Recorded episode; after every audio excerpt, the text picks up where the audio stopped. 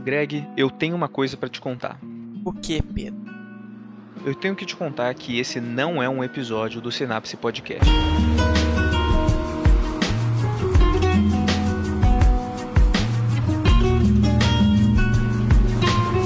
De fato não é, pois estamos aqui no podcast da Pixelpolis. Voltamos, né, finalmente, depois de, uma, de um grande ato, né? E voltamos com estilo e com certeza com um, modelo diferente, ou pelo menos um pouco mais centrado. E hoje nós abordaremos uma pauta um pouco mais voltada para física, porque aparentemente é o que colou é, com o nosso estilo, né?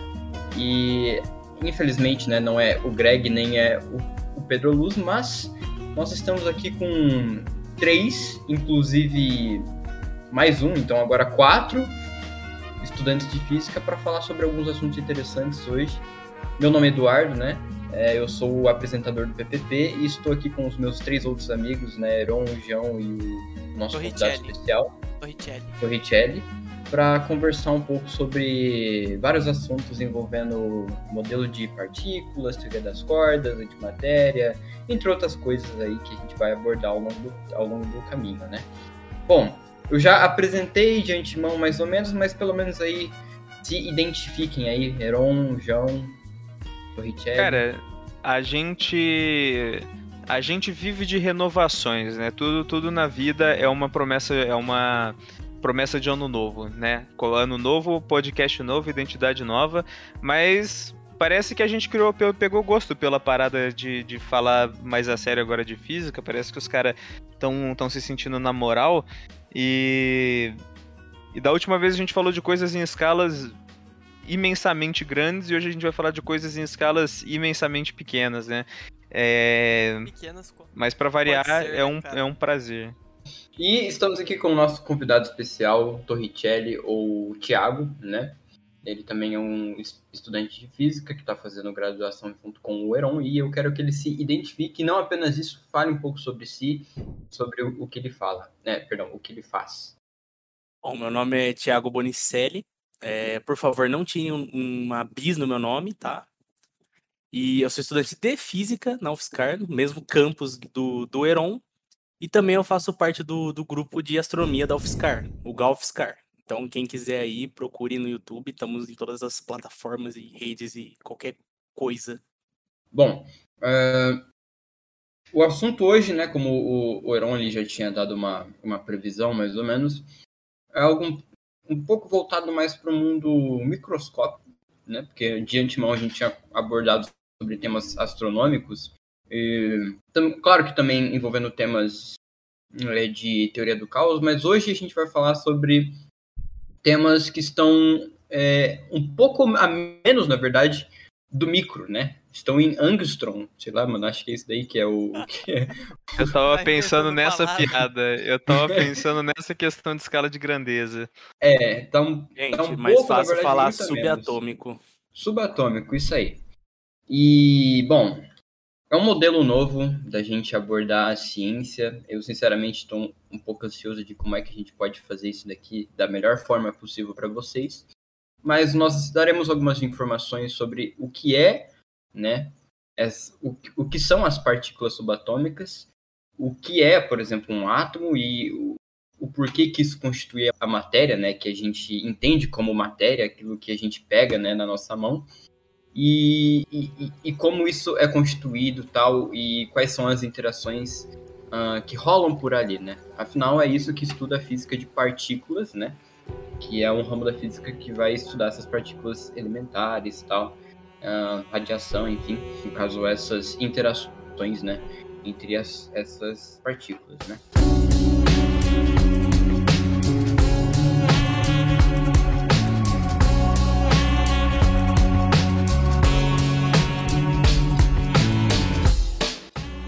Peron, eu, eu tenho uma, uma pergunta para você. né? Você, você acreditaria em mim se eu dissesse que além de elétron, próton e nêutron existem outras partículas por aí? Cara, eu gostaria de dizer, de dizer que, que acredito, mas por viés de entretenimento, direi que não acredito. É, isso aí, que bom. Não bota fé, cara. Cara, não bota fé, mas eu, eu vou não lhe confio, dizer. me diga um pouco mais. Vou lhe dizer que, além de terem né, essas, essas partículas, existem várias outras, né?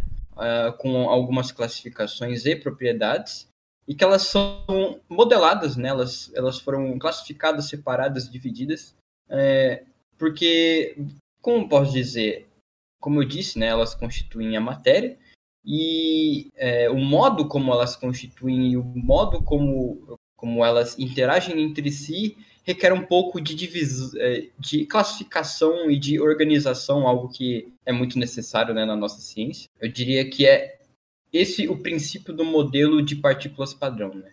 que a gente estuda né, na física de partículas, que é classificar, organizar e, além disso tudo, entender, assim, entre aspas, né, a função de cada uma e qual é a explicação por trás. Se a gente for olhar o modelo de partículas, né, a gente consegue ver que tem algumas classificações, né, como eu tinha dito, entre leptons, quarks, bósons, e tenho certeza que muita gente vendo, ouvindo esses nomes não tem a menor ideia do que sejam cada um.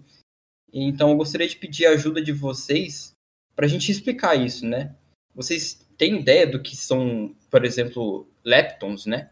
Ou, ou do que são os, os quarks e por que que esses dois juntos eles formam os férmions, né? Essa, essa classificação maior, né? Esse conjunto maior entre leptons e quarks. A Só um gente adendo.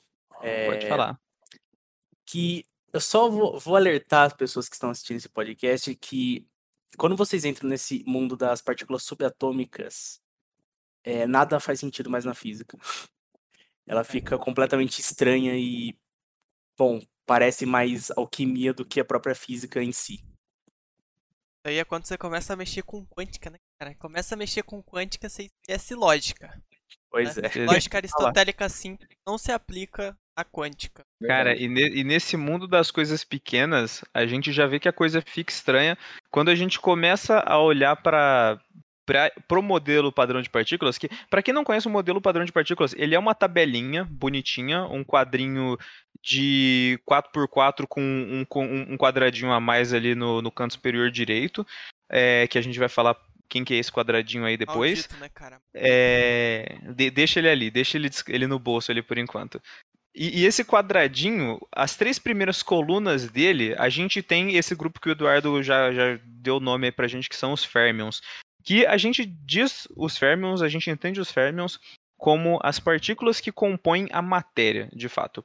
Todos os átomos, tudo aquilo que às vezes a gente já conhece, já é um pouco mais familiarizado de estudar na química ali na, na escola, os átomos, em essência, via de, de base, sim, estão ali, estão ali no grupo dos férmions. Eles são formados por férmions. E a quarta coluna, ela é um grupo um pouco diferente, um pouco menos popular, assim, de partículas, que são os que a gente chama de bósons. É, os bósons, eles são partículas que eles existem para mediar forças da natureza. A gente vai falar um pouco mais sobre essas forças da natureza quando a gente chegar lá. E essa, essa divisão, né, que eu, que eu tinha citado, né, os, os férmions especificamente, né, que, que são o que constituem a matéria, eu acho muito interessante, porque a gente conhece um dos férmions, né, aliás, um lepton, que é o elétron, né, que ele é muito famoso, Deixa de ser um férmion. que não deixa de ser um férmion, e, e a gente conhece, mas a gente não, assim, quando você é introduzido no mundo da física, você não tem a menor ideia, e você muito provavelmente vai viver até o fim da sua vida, se você não viu esse episódio, ou outros de outros é, podcasts de física, etc., você não ia saber, né? E É, o, o conceito mais simples que a gente tem de núcleo atômico é aquele que tem o núcleo e elétrons rodando em volta do, do, ato, do, do núcleo, Do que tem núcleo. nêutrons e prótons, Próton. né?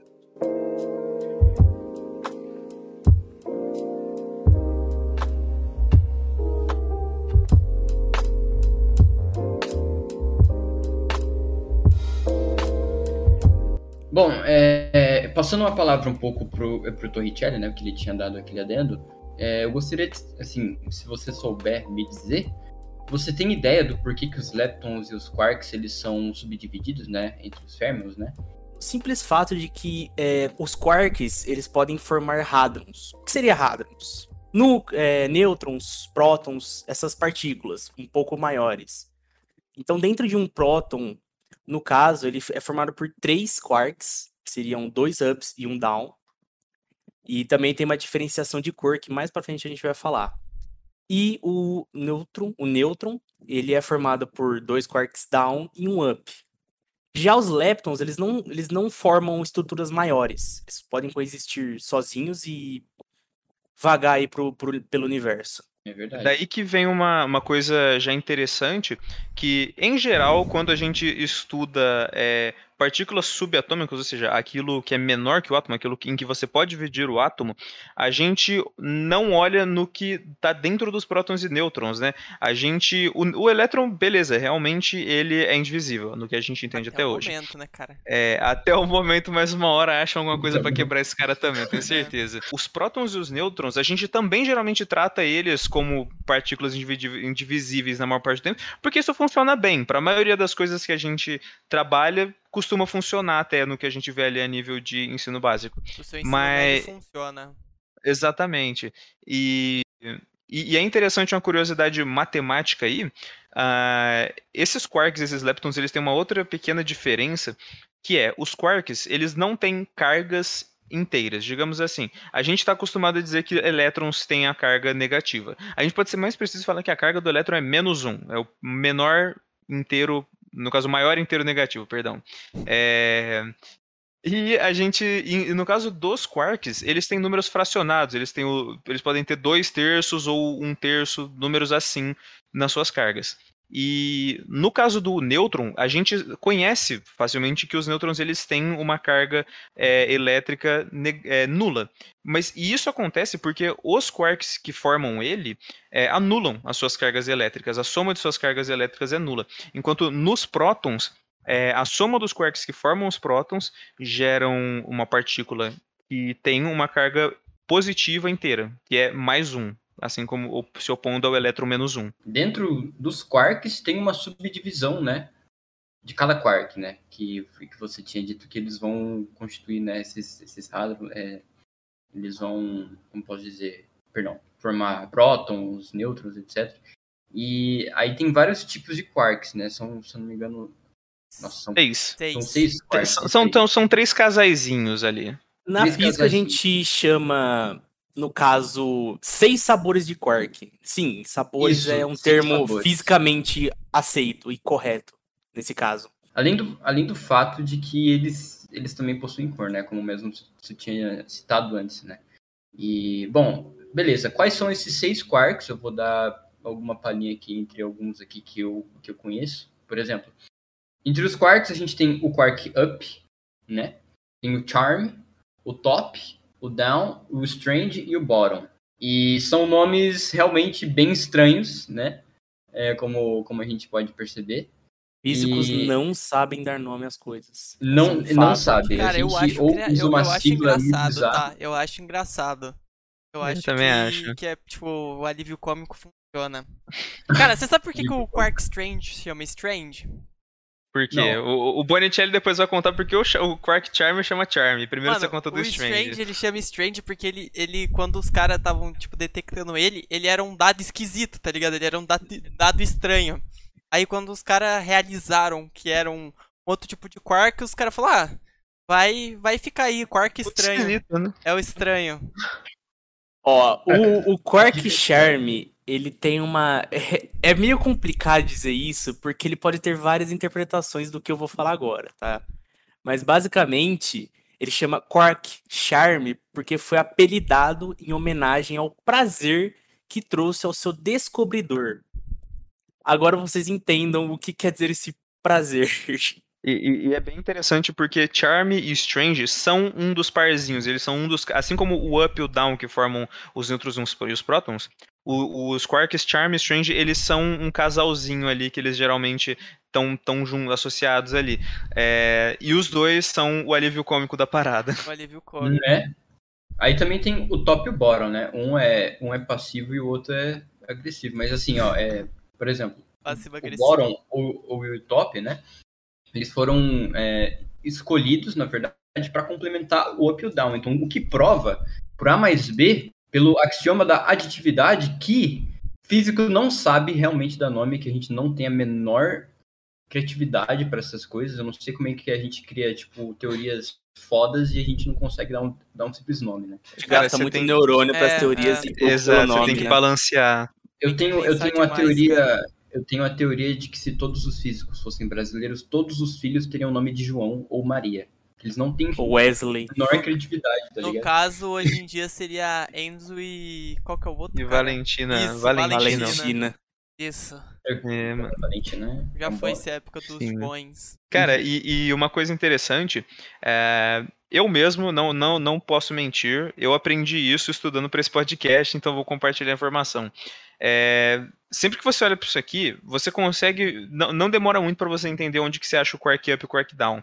É, só que se vocês perguntam um pouco onde que tá o Quark Charm, Strange, Top e Bottom, você fica, cara, onde que estão esses, esses caras no universo, tá ligado? Onde que estão esses caras na matéria? É, acontece que o- os Quarks Charm e Top, eles são nada mais nada menos que versão mais pesadas e mais instáveis do Quark Up. Assim como o, o Quark Strange e o Quark Bottom são pro, pro Quark Down. Mesma forma que o Moon e o Town pro Electron.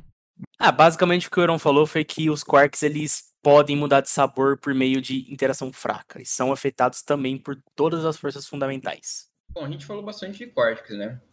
Mas os Leptons ainda estão aí, né? A gente, bom, todo mundo sabe que é um, o que é um elétron, mas o, o resto, tipo assim, que é o muon, town, né? Como o, o João ele tinha dito. É, tem também, por exemplo, o neutrino de elétron, neutrino de muon, neutrino de tal, que também acaba sendo uma confusão quando você vê isso pela primeira vez. Mas esses são esses aí que vão constituir os leptons, né? O elétron é muito famoso. A gente conhece o elétron, né? É uma famosinho aqui dessa tabela, mais vamos falar a verdade. Ele É possui uma estrelinha, né? É carga, estrelinha. ele possui uma carga negativa e ele possui parentes como se fosse o primo ou a prima, tanto faz, que são mais pesados que ele, né? Que é justamente o muon e o tal. Enquanto do outro lado, né, dessa, dessa classificação de leptons, a gente observa, né, que tem os neutrinos, né? Eles vão ap- apresentar uma, uma partícula, eles são, na verdade, uma partícula de carga nula, que pouco interagem com a matéria, né? Que a gente não vê muito isso acontecendo. A gente é bombardeado por neutrinos, né? Aí que vem a parte interessante que tem é, a astronomia, o caso a astrofísica e a física de partículas. Todo dia, é, basicamente, você é bombardeado por bilhões e bilhões e bilhões de neutrinos. Tem até um cálculo que, eu, que é por, por centímetro quadrado da sua pele, você pelo menos tem lá, acho que sei lá, um, milhões e milhões de neutrinos passando por ali. Algo desse tipo. Eu não vou lembrar como é que é. Te atravessando. Mas é, tem um dado interessante. Se tem bilhões e bilhões e bilhões e bilhões de neutrinos é, passando pela Terra, por que, que a gente não consegue detectar eles? Simples. Porque eles só interagem com pela força fraca e gravitacional. Basicamente isso. Então, vocês verem eh, pesquisas falando sobre neutrinos que detectaram dois, três neutrinos, é porque é muito difícil detectar eles, porque eles não interagem com a matéria. Quase não interagem. E a gente vai explicar um pouco mais sobre essa questão de força fraca, força gravitacional, é, força forte, né? Eu ia fazer um comentário que durante uma supernova, 99% da, da energia que ela libera é em forma de neutrino. E, cara, não, pensa assim, 99% da energia é neutrino. E aqueles cento que a gente vê já é coisa pra caramba. Quantidade Nossa, de Por favor, não se sintam liberada. violados com essa informação que a gente te deu. Coisa pra cacete, mano. A, a gente tentou colocar ela da forma mais amigável aqui pra você não se sentir Violado. exatamente violado. E tinha uma Eu história tinha- muito legal a respeito de como descobriram isso, cara. Só que eu não vou lembrar e eu não vou lembrar de onde eu escutei, mas foi em algum SciCast ou Physicast da vida, cara.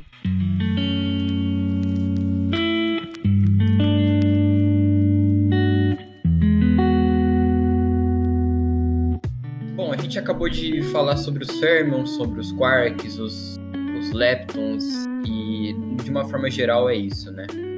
Só que ainda tem o outro lado do modelo padrão que envolve os bósons, né? De forma geral, tem um bóson que ele é mais popular, mas a gente vai falar sobre ele por último. Só que existem outros bósons, aliás, alguns conhecidos, outros nem tanto, que as pessoas não sabem a menor, elas não têm a ideia do que para que serve um bóson, por que, que ele existe que, e o que, que ele interfere na nossa vida e na matéria, né? Acho que para a gente começar a falar dos bósons, como eu disse mais cedo, a parte, a coisa, a coisa deles é que eles é, são mediadores, né? Eles são partículas que, diferente do, dos férmions que a gente estava falando até agora, eles não existem por existir, para compor matéria. Eles existem por uma função. Aliás, você pode até achar isso dizer que isso é um pouco nobre dos bósons, sabe? Eles cumprem função social. E, e, é, e, acho que para a gente começar a falar deles, é interessante a gente falar o que são aquelas forças fundamentais que a gente mencionou, enquanto a gente vai falando de cada um deles. Então, para ficar mais simples de pensar, imagine que os bósons são, são o famoso carteiro da sociedade. Eles são os mensageiros da informação. Falando sobre forças e envolvendo bóson, então acho que fica bem claro para quem é ouvinte entender que essas partículas elas vão gerar essas, essas forças, né, essas outras partículas, né. E uma delas é o fóton, incrível que pareça, talvez você não soubesse sobre isso. O fóton é um, é um bóson e ele e essa essa interação que ele causa, ela acontece entre todas as partículas, né, que vão possuir carga elétrica ou algum momento magnético, né? E segundo a eletrodinâmica quântica, essa partícula que vai mediar é justamente o fóton e o decaimento, né, através dessa interação eletromagnética sempre vai resultar numa emissão de um ou mais fótons. Agora, a força forte. João, você pode dar uma, dar uma palhinha, por favor? Certeza, a força forte é aquilo que. Ela é assim. Para começar, que ela não chama força forte à toa, né, cara? Dentro das quatro fundamentais aí, ela é a mais forte. E. Basicamente, o que, ela faz é que ela. Ela é a força que cura os quarks no lugar. Um quark, quando eles estão. Uh, com a carga de cor lá dando completa lá, eles estão trocando gluons que é o nome da partícula mediadora da força forte.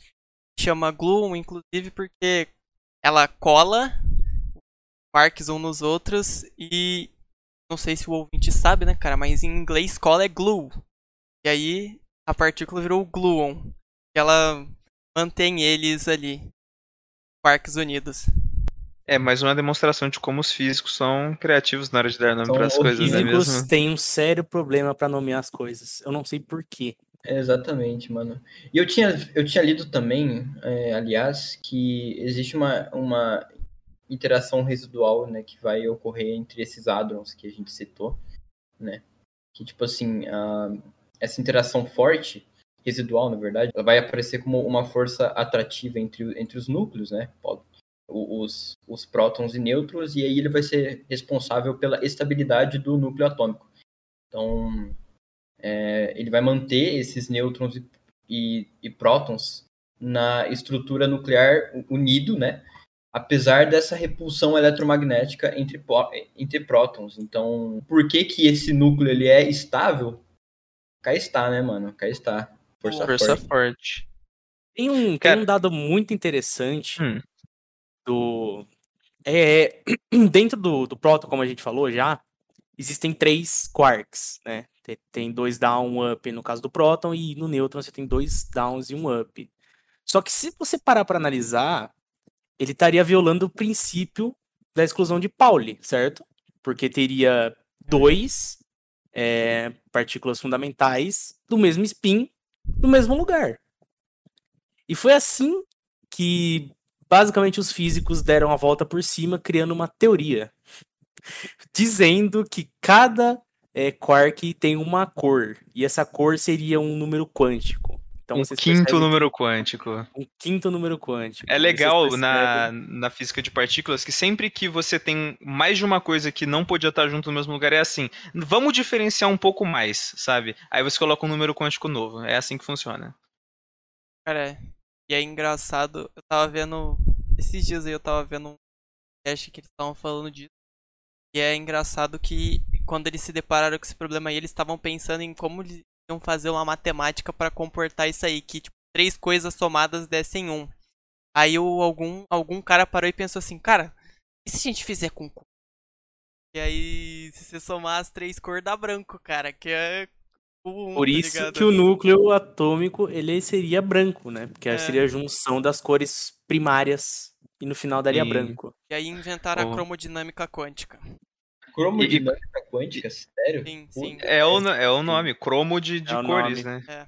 In- Não, não, inclusive, inclusive é, uma outra coisa muito interessante da Força Forte é que ela responde também de, de, de uma certa forma é, por que a fusão a fi- perdão, a fissão nuclear ela libera tanta energia, né? Acontece como, como a gente falou, a Força Forte ela, ela, ela é a mais forte por, por uma, assim, com tranquilidade de todas essas forças fundamentais, né?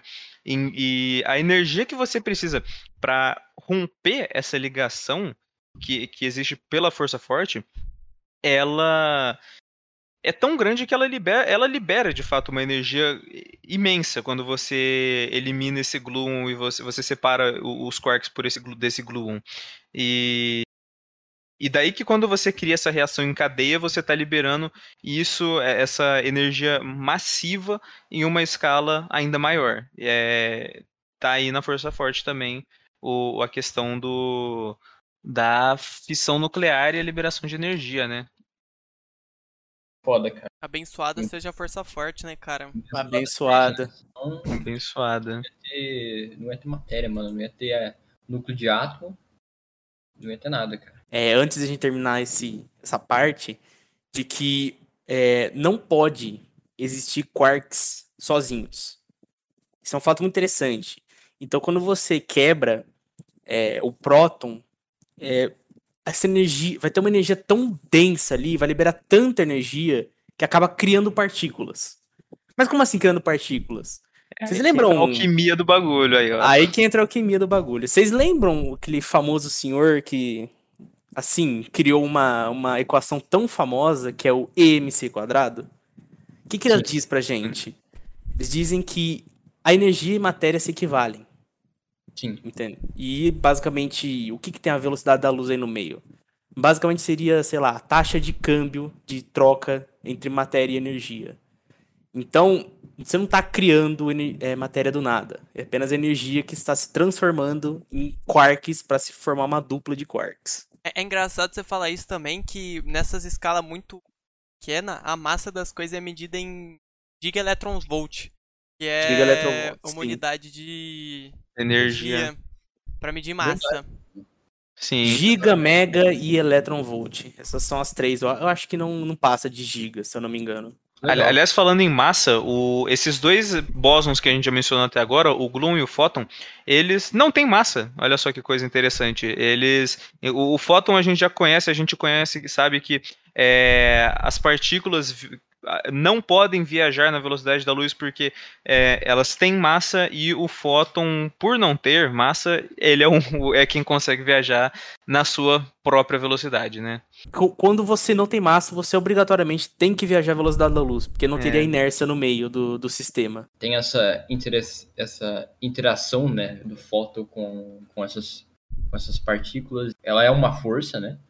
E as pessoas, a, a- a gente sabe, né, por meios clássicos, que a força é o produto da massa pela aceleração. Aí quando a gente entende, pô, um fóton que não, que não tem massa, tá? Que não sei o que, ele tá produzindo uma força, enfim. Aí, obviamente, vai entrar as, as questões quânticas da parada, né?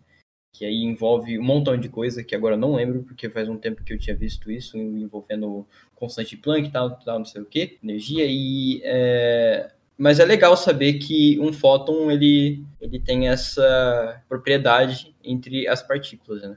Essa interação. Mas falando sobre força fraca, a gente ainda não citou ela, cara. Cara, é porque É. ninguém liga pra ela, tá? Com o máximo respeito. Ninguém liga, ninguém Com liga. o máximo é, mas respeito. gente tem que citar. É, ela é, a- é assim, ela é a menos palpável e, e talvez a mais broxante delas, sabe? Porque assim, é, as outras quatro forças E é a mais difícil de explicar também, né, cara? Exatamente, exatamente isso que eu ia falar. Porque quando você fala de forças fundamentais, você, assim, aliás, vamos fazer, puxar aqui, vou puxar aqui um, um parêntese, pra gente definir o que são forças fundamentais que a gente tá falando delas até agora e não definir o que elas são. São basicamente, todas as interações do universo podem ser reduzidas até uma dessas quatro interações. Não dá pra ficar mais fundo que isso. É basicamente essa a ideia. E todas as outras, a gravidade, o eletromagnetismo e como a gente já explicou agora, a força nuclear forte, elas são mais palpáveis. Você entende o, o, o que, que tem de força nisso? A força fraca, ela não é algo tá puxando algo, algo tá encostando em outro, algo tá empurrando, algo tá atraindo, tá afastando. Não. Ela é uma coisa se transformando em outra. Essa é a pura alquimia do mundo subatômico. É a força fraca. Tem que, Sim, que também não faz ser, o menor E sentido. pra ser diferentando também, ela tem dois bósons associados, né, cara? Não pode É, ela é, um ela é esquisitinha. Boson WZ, né? Sim. Isso. Sim. Que aí eles vão, vai- eles vão existir nessa interação dependendo da, da carga que você tem no processo ali. E ela é, É. responsável pelo, pelo decaimento de. é, pelo decaimento beta, não é? Exato. Eu não acho que vale a pena a gente explicar decaimento beta aqui, mas é basicamente uma coisa. É, é como eu disse, alquimia. Uma, um tipo de partícula vai se transformar em outro e liberar energia e neutrino. É, é isso que acontece, Do basicamente. Acho jeito, do jeito mais simples que a gente pode explicar é, a força fraca é que, por exemplo, de um próton se transformar no nêutron, o que, que vai acontecer lá dentro dela? Lembra? Voltando de novo, lembra que a gente tem três quarks em cada, né? No próton e no nêutron. No caso, dois ups no próton. Um desses ups, ele vai se transformar num down. E com, esse, com essa regra, a gente tem que liberar um bóson W. Porque ele é um. Lembra que a gente falou que o bóson ele é um mensageiro dessas forças? É basicamente isso que acontece. É basicamente o up se transformando em down e, no caso, você vai transformar o próton pro nêutron. A única coisa que você precisa saber de decaimento beta é que você deve ficar longe de pilhas e pilhas de banana, senão você vai morrer.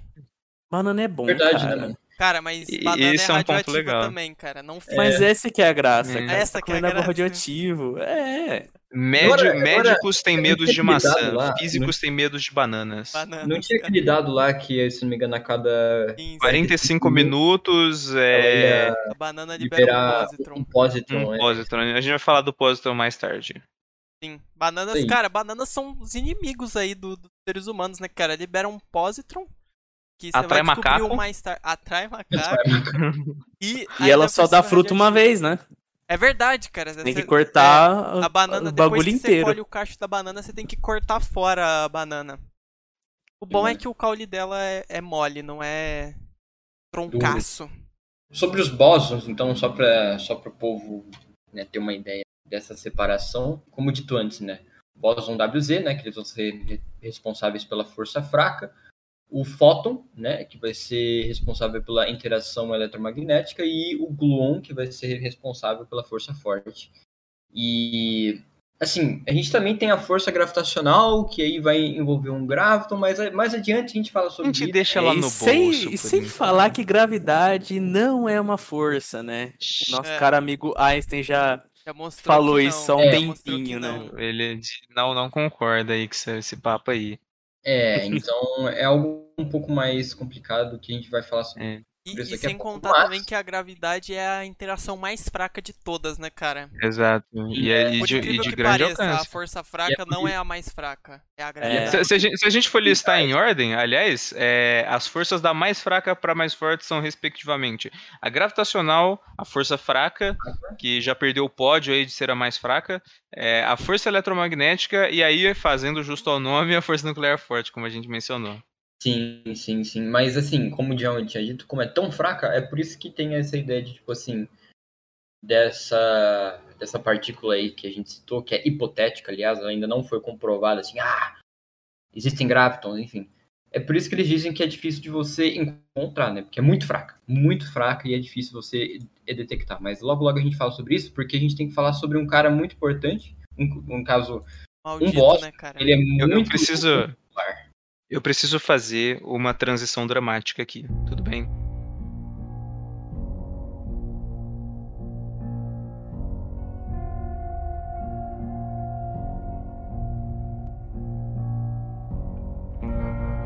Nesse ponto, a gente completou a nossa malha 4x4 que eu mencionei para vocês mais cedo.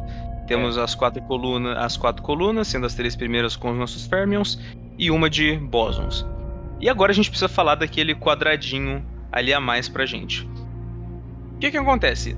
Até, um, até 2011, a gente tinha essa malha 4x4 completa, mas faltava alguma coisa, alguém que tava previsto pra cara, gente. faltava, faltava não, né? Porque tava bonitinho ali, cara. É, tava bonitinho, mas é que a tabela periódica só ficou, Para ficou completa, das mas pessoas que têm né? toque, É, sinto cara. muito. É, Cara, oh, e o pior é que isso foi o contrário, né, cara? Que na tabela periódica tava faltando dente. Aí o que, que os caras vai lá e faz? Cria, cria átomo novo.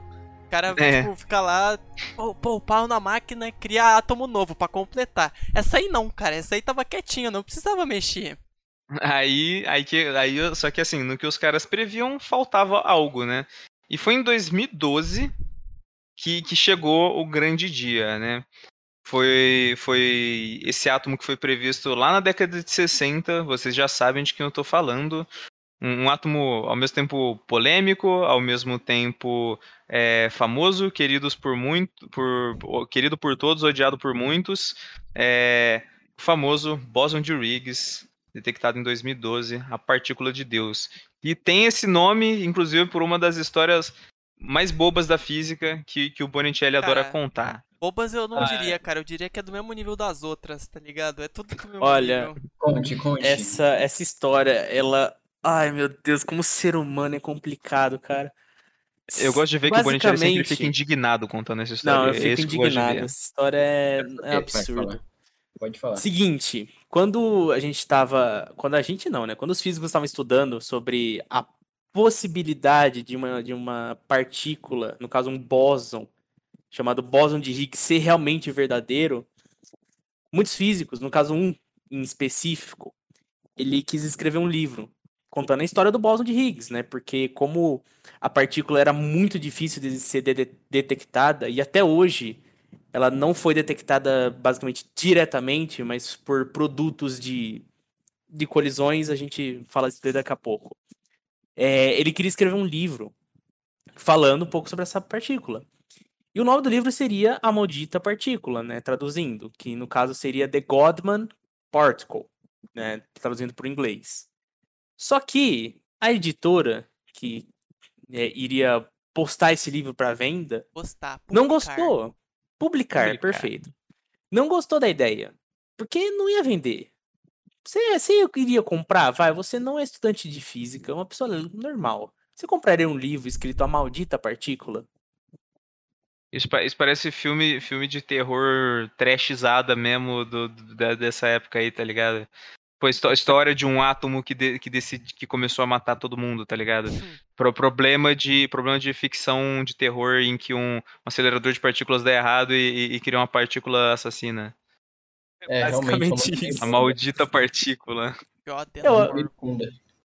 É, eu acho que não ia vender, né? Então, a genialidade que a editora decidiu fazer foi cortar o damn e deixar só gods, né? Porque Deus vende muito na- nos dias atuais e naquela época também vendia bastante, né?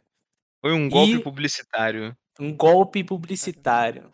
Não tem nada a ver com Deus a partícula, tá? Não tem nada a ver. Não, ele não ele não explicita é, é, se Deus existe ou não, nada, cara. Esquece Deus nessa história. Ma- Mas o nome pegou, vamos falar a verdade, o nome Pegou. pegou. Pegou tão bem que tem, tem, tem entidades aí que, que recentemente não, não andam, no- por algum motivo não tem se pronunciado muito sobre o assunto e sobre assunto nenhum.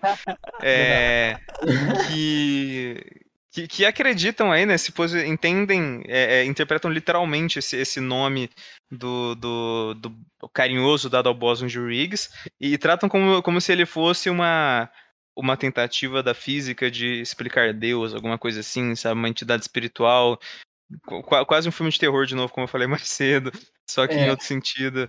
E, e que gera muita confusão, né? O golpe publicitário. fe- O golpe publicitário fez o que, o, que, o, que, o que pretendia, né? Chamar a atenção. Cara, Conseguiu bastante. Vendeu Eu bastante, diria- é isso que importa. Vendeu bastante. Eu diria que é meio estranho, né? Porque Olavo de Carvalho ele tem estado bem quieto ultimamente. Essa busca do- da, da tal partícula, desculpe a má palavra, partícula de Deus, que eles propagam aí, na verdade a gente pode afirmar com a maior segurança que se trata de, uma, de um delírio cientificista, né?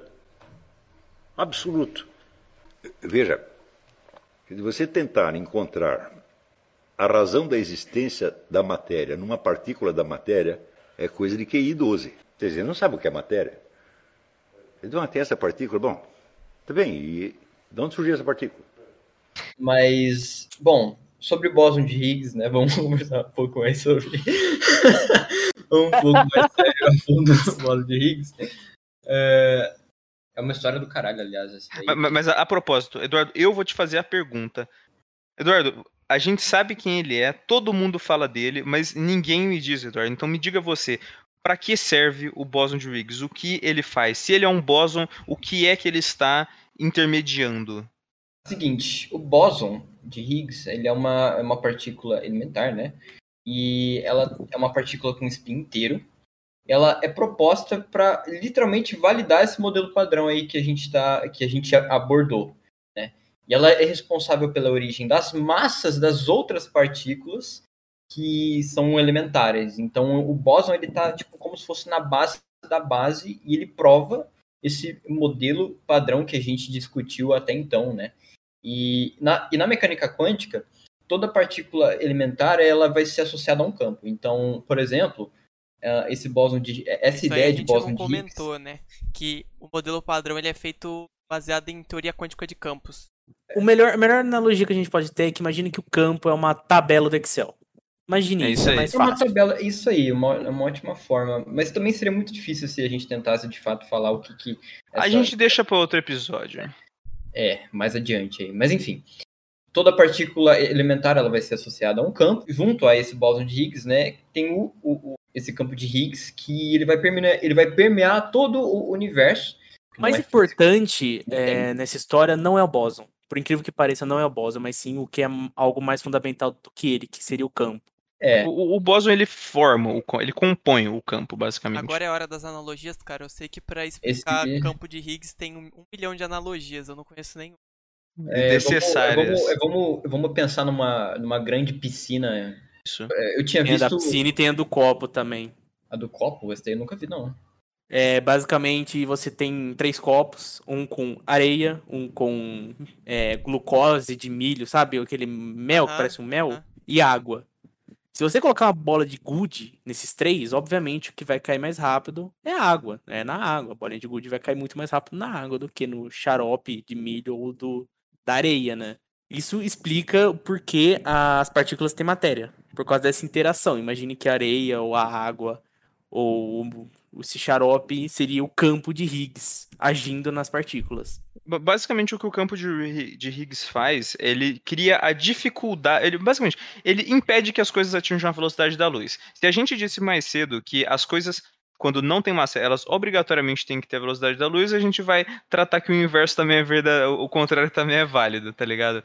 É, Ele, ele cria essa, essa interação.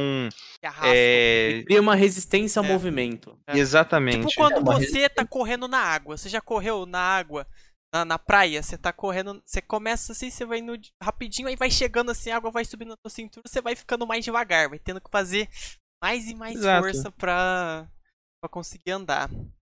Se, vo- se você quer entender, inclusive, por que, que o fóton ele não tem massa, você pode simplesmente interpe- interpretar que o fóton ele entra pela água, mas ele não toca de fato a água. Ele passa por entre a água, por entre cada partícula da água. Da- dessa mesma forma, o fóton ele passa entre os bósons de Higgs no campo. Você pode interpretar assim. Ele tá ali É. dando uma de Matrix, desviando de todo mundo. De forma geral, é isso aí mesmo, né? Ele vai interagir com essas outras partículas ele- elementares, transferir en- energia de forma de na forma de massa e o, esse campo ele vai causar isso né, nessas partículas, dando a massa da qual a gente falou ah, para as partículas elementares. Aí tem a ideia, que é uma ideia um pouco mais profunda, que vai entrar na questão do graviton, que a gente já está fora lá daquele modelo conhecido, né? Que é aquela folha 4x4 que o Heron falou.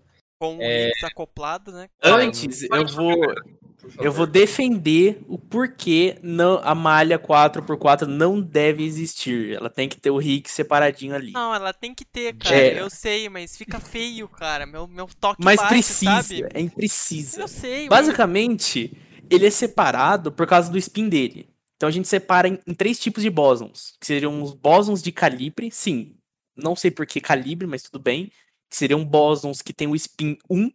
Imagine, spin é um número quântico, imagine isso. É um número que a- as partículas têm.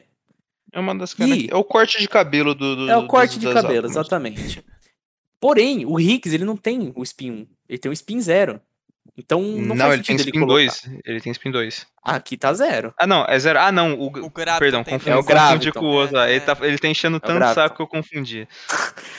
Aí, por isso também que o Verdade. Graviton ele é separado, né? E, e em muitas fotos você não vai ter nem o Graviton. Mas a gente vai falar dele porque ele é, no mínimo, curioso, esse spin Mas- 2 dele aí. Mas eu acho que você não entendeu o problema. O problema não é que ele tá. É que assim, qualquer lugar que você colocar ele, ele vai ficar feio. Porque é uma malha 4x4. A não ser que você arrume entendeu? mais É. três, tá ligado? É, pra arruma mais completar ali. três partículas pra completar, cara. Aí eu fico feliz. Ah, então vai lá, vai, faz É que, doutorado sabe, é que e sabe o que, que é pede- isso? É, é que sabe o que, que é isso? Eu tenho uma teoria que esse, esse é o espaço pra você legendar as coisas, tá ligado? Você, tipo, na tabela periódica, aquele espaço ali entre. em cima dos metais de transição, porque é um espaço. Tem, tem três famílias ali que você não tem metal de transição, as três primeiras. Aquele ali é o espaço que os caras deixou vazio intencionalmente, só não contam pra gente, pra colocar a legenda da tabela periódica, entendeu? É verdade. Tem a legendinha também, cara. Sempre É. tem que lembrar da legenda. Viável, Mas não dá pra escrever nada ali. Vai ficar um texto muito apertado, cara. Olha o tamanhozinho que é na foto ali. Não faz mal. Não tem problema, não tem problema. É, eu não, eu não tenho que falar muita coisa, não. É, eu posso só comentar por que, que não foi diretamente o boson de Higgs que a gente esqueceu de falar? Opa, é verdade. É, basicamente o que aconteceu? O Peter Higgs, lá em 1900 e bolinha, ele teorizou essa, part essa partícula e todo mundo achou que ele era bilo-bilo das ideias, né? Bilu Porque, pô, naquela época ainda criar uma partícula não era algo tão simples assim. e até hoje não é. Porém, o que aconteceu? Lá em, na de- é, foi 2011 ou 2012? Eu, era um- eu não lembro. Acho que 2012, tenho quase certeza porque eu gravei 2012. porque 2012 é um ano marcante, né? É, sim. Que- Por Qual o não? motivo, cara? É, qual o motivo? Ah, ah, sei lá, cara, 2012 aconteceu tanta coisa, os caras achavam que o mundo ia acabar, aí não acabou, aí descobriram partículas de Deus, aí descobriram que não descobriram de verdade a partícula de Deus, que é isso que o Bonicelli tá tentando contar. Sabe, 2012 é um ano, é um ano histórico aí, tá ligado? Tipo, aconteceu várias, foi ano de, de, de Copa do Mundo, tá ligado? Não, Não. foi, foi não, Olimpíadas, Olimpíadas de Olimpíada, é. Londres. Tá ligado? Foi um ano, foi um ano. Não lembro se foi bissexto, quase certeza que não. É... Cara, eu acho que talvez, porque eu acho que 2016 foi. E aí eu acho Então que. deve ter sido. Se 2016 foi, então. Esse ano é bissexto. Não, não é porque esse ano não é bissexto, senão esse ano. Cara, Não, mas mentira, Foi, 2020 ano seria. bissexto, 2020 É, calma, mas seria. 2020 calma, não calma. foi. 2020 não foi, mas eu Então não. não foi. Então 2012 não foi também, esquece. Mas, mas Deus, esse aí, calma, cara. é galera. 2012. 2012 Eu acho foi um ano. Que foi porque eu lembro que. Não, Mano, 2020 vocês- não foi, não, eu Mano, acho. Cara. vocês lembram do Norman? Aham. A mãe dele nasceu no ano bissexto. Eu lembro que eu, quando eu conheci ele, que foi em, em 2020, ele falou, mano, sobre isso. Hum... Ele, Ah lá, em 2000 2012 foi bissexto, cara, eu falei. Ah, então é isso aí. Mais um motivo pelo qual ele é, é um ano relevante. Era só isso que a gente queria descobrir mesmo. Tá, mas beleza. É, como é que aconteceu isso? Basicamente, a gente tem o CERN, que seria um, uma- um colisor gigantesco de partículas, né, na Suíça. E o que aconteceu? Eles colocaram basicamente dois é, feixes de prótons nesse, nesse equipamento e aceleraram ele às velocidades, cara, absurdas, perto da, da velocidade da luz, tipo 99,9999 e vários noves aí depois. E depois eles colidem esse, esse, essas dois, esses dois feixes. E o que acontece? Você cria uma. Pesquisem no Google rapidinho, bóson de Higgs. A primeira foto que vai aparecer é o que acontece quando você colide dois prótons, né? Com dois prótons vai formar aquela. Aqueles É vários uma foto legal feixes. porque ela parece arte abstrata, tá ligado? Você olha pra ela, você não Exatamente. sabe muito bem o que, que tá acontecendo. Aí ela parece que ela tem alguma coisa, uma figura central que você não sabe dizer muito bem o que, que é, né? Tipo, é uma. É uma coisa Sim. curiosa essa imagem. Então a fotinha não é uma bolinha perfeitinha que seria o bóson de Higgs. Não, é esse produto aí de uma colisão na velocidade da luz de dois prótons. É isso, por isso que a gente não diz que a gente não detectou ele diretamente. Foi um- por causa de um produto de colisões de prótons. Eu acabei de pesquisar aqui. Nossa, até que é bonitinho, mano. É bonitinho, é uma, uma arte abstrata, assim. Não sei como é que interpretaram essa porra aqui, mas bala. Cara, é bagunça Cara, isso aí, tá? Bagunça. É várzea, irmão. Várzea, tudo várzea. Várzea pra cacete. E é o que é, sabe o que é mais várzea? O quê? Uma partícula hipotética. Uma Não, partícula é- hipotética. Partículas hipotéticas. não. Assim, mas, mas vamos falar a verdade, vai. O, o, o Higgs um dia foi uma partícula hipotética também, tá ligado? É to- verdade. todo mundo, até que. Até, é, é como diz no. Não olhe pra cima, mano. Tudo é impossível até que alguém faça, tá ligado? É o que a gente dizia do, do Higgs. Cara, você imagina, é, você tá lá, você é o Peter Higgs, você está lá na sua cadeirinha de balanço, você fez toda essa teoria lá do, do bóson de Higgs, e do nada, o prêmio Nobel liga pra sua casa falando, pô, você ganhou o. Nobel, irmão. Você ganhou o Nobel, irmão. Mas por quê? É, sabe aquela partículazinha lá que você falou? É, irmão. ela Achamos. existe. Imagina como é que deve ser, cara. Você tá lá É. de boa e ganha um Nobel do nada. Em, em algum momento, eu não lembro quando, mas era quando o Cesar Lattes estava aí fazendo pesquisa, cara. É, ficou tão normal achar, achar parti umas partículas novas que antes dessa época aí o povo falava, não, se achou uma partícula nova, dá um Nobel pro cara, o cara merece. Aí depois, depois que começaram a achar um monte, um monte, um monte, começaram a falar que se você achasse uma partícula nova, você tinha Valorizou. que ser preso. Porque você tava É. complicando mais ainda o trabalho dos caras. Mas o trabalho do físico é engraçado, porque quando uma teoria que eles criam não fazem sentido, eles criam outras partículas e falam, mano, é isso, agora faz sentido. né? Agora tá. Supersimetria tá aí pra, pra explicar isso, tá ligado? Aí tem agora o Graviton. Quando me falam sobre Graviton, eu penso numa máquina de academia, porque eu literalmente pesquisei isso no Google e foi a primeira coisa que apareceu. Tem no E- LoL também, cara, tem a Lança Gravitons, é uma arma do Aphelios. É Nossa. verdade, né? né? Parece um Cara, buraquinho, parece um buraco negro o negócio, né? É. Ela então- então- gravidade, né?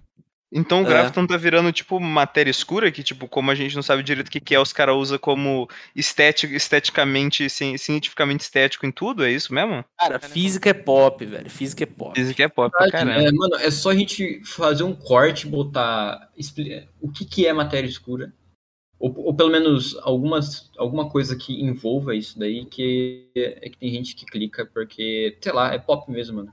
É matéria escura, é isso aí. Mas falando sobre. Graviton, cara, força, infelizmente eu vou ter que falar força gravitacional, depois vocês podem Tudo- explicar mas do pode porquê falar. que não. É, é, o que, que é esse Graviton aí que as pessoas. que eu já ouvi muito, né? Na verdade, até assim, saiu um pouco da bolha da física e eu, ultimamente eu vejo é, indo mais para algo pop também, né? É, o que, que é exatamente, ou pelo menos o que, o que, que eles hipotetizam ser, né? Os físicos eles esperam, né, que essa, essa força gravitacional, né, como, como eu tinha mencionado antes, ela, ela seja transmitida por uma, por uma partícula elementar, né, chamada graviton, né, que é justamente ah, o que a gente está explicando aqui. E é como se fosse um, uma força eletromagnética que ela vai ser carregada por um fóton também, tá ligado? Pelo menos foi, foi, no, foi nos artigos que eu encontrei, é, alguns artigos em inglês aqui que eu estou traduzindo. E ainda é algo, sabe, que não, que não foi confirmado, justamente porque é muito, é muito fraco, mais fraco que a força fraca. Não tem nada que confirme. E teoricamente falando, pelo que eu li também, ela seria sem massa que nem os fótons, né? E, ele, e os gravitons, eles também, eles também seriam capazes de uh, viajar na velocidade da luz. De forma geral, assim, é isso daí, sabe? É algo que não, não foi nada confirmado ainda, mas falam muito sobre isso porque a física é pop de fato. E tem o problema que, que ele também, assim, o bóson de Higgs ele batia matematicamente, o graviton não bate, sabe? Graviton não você- bate em nada, irmão. Não bate em nada, exatamente. Cara, a real é que a gravidade é um problema na quântica, né, cara? Sim, sim. Tanto Então, que é- o- aí a, a gravidade unir a relatividade, que é basicamente o termo principal, a gravidade, né? Juntar com quântica não, não vira, irmão, não vira. Cara, se, É, vi- se cara. virar, manda pra mim que eu vou ver e aí eu, eu publico pra ganhar um Nobel no seu lugar, tá? É isso. né? Então, eles Então. estão tentando, assim, a ideia foi criar uma partícula envolvendo a gravidade ju- justamente mesclar a mecânica quântica com a, com a relatividade geral, né? Que isso, aliás, responde algumas questões envolvendo o buraco negro, né? Mano, isso daí é culpa do Einstein. Quem quer, quer xingar, xinga o Einstein, porque ele diz que a gravidade não é uma força. Para pra pensar na gravidade como Einstein escreveu, não faz sentido ter um bóson pra mediar, porque a gravidade realmente não é uma força. Ela é... É porque é, é aquela, é aquela separação que existe assim no que cada, no que cada, cada uma dessas áreas da física estuda, né? Para relatividade não interessa a partícula, dane-se partícula. O que interessa aqui é espaço-tempo, né? Sim. E enquanto pro é, pra mecânica quântica, o que interessa é o contrário. Tipo assim, cara, dane-se a gravidade. A gravidade não interfere aqui, irmão. É fraca demais. causa- E, e aqui é só partícula. Tan- Tanto que tem um vídeo do Kurzgesagt, famosíssimo aí, velho, é, que eles, eles dizem uma coisa que, que é, é exatamente como você tem que enxergar. A, a gravidade, ela é o, o- como, como assim, ela, a gente entende ela como, segundo Einstein, uma deformação no tecido do espaço-tempo, ela é nada mais que o cenário. As partículas, elas estão nesse cenário, sabe? E as forças fundamentais existem nesse cenário, já que elas são mediadas por outras partículas, sabe? Então a, a gravidade ela é de fato assim, a gente vê um, um, um- padrão parecido, mas ao mesmo tempo ela não fecha, sabe? Ah, mas por que ela ainda continua sendo uma força, né, no, no, no- nesses parâmetros de forças fundamentais? Basicamente, é porque a gente não consegue explicar ele de outro jeito. É, a gravidade que a gente conhece, é, a gente não consegue explicar mais fundamentalmente, então a gente coloca como força e boa. É basicamente isso, não tem o que fazer. Ela é uma força porque a gente não consegue explicar ele além de tecido do espaço-tempo e distorção dela. Cara, é realmente um problema se pensar, tá? Eu, eu parei pra devagar um pouquinho aqui, é realmente um problema se pensar. É um problema muito complicado ainda, cara. Nem Einstein sabia o que ele tava fazendo.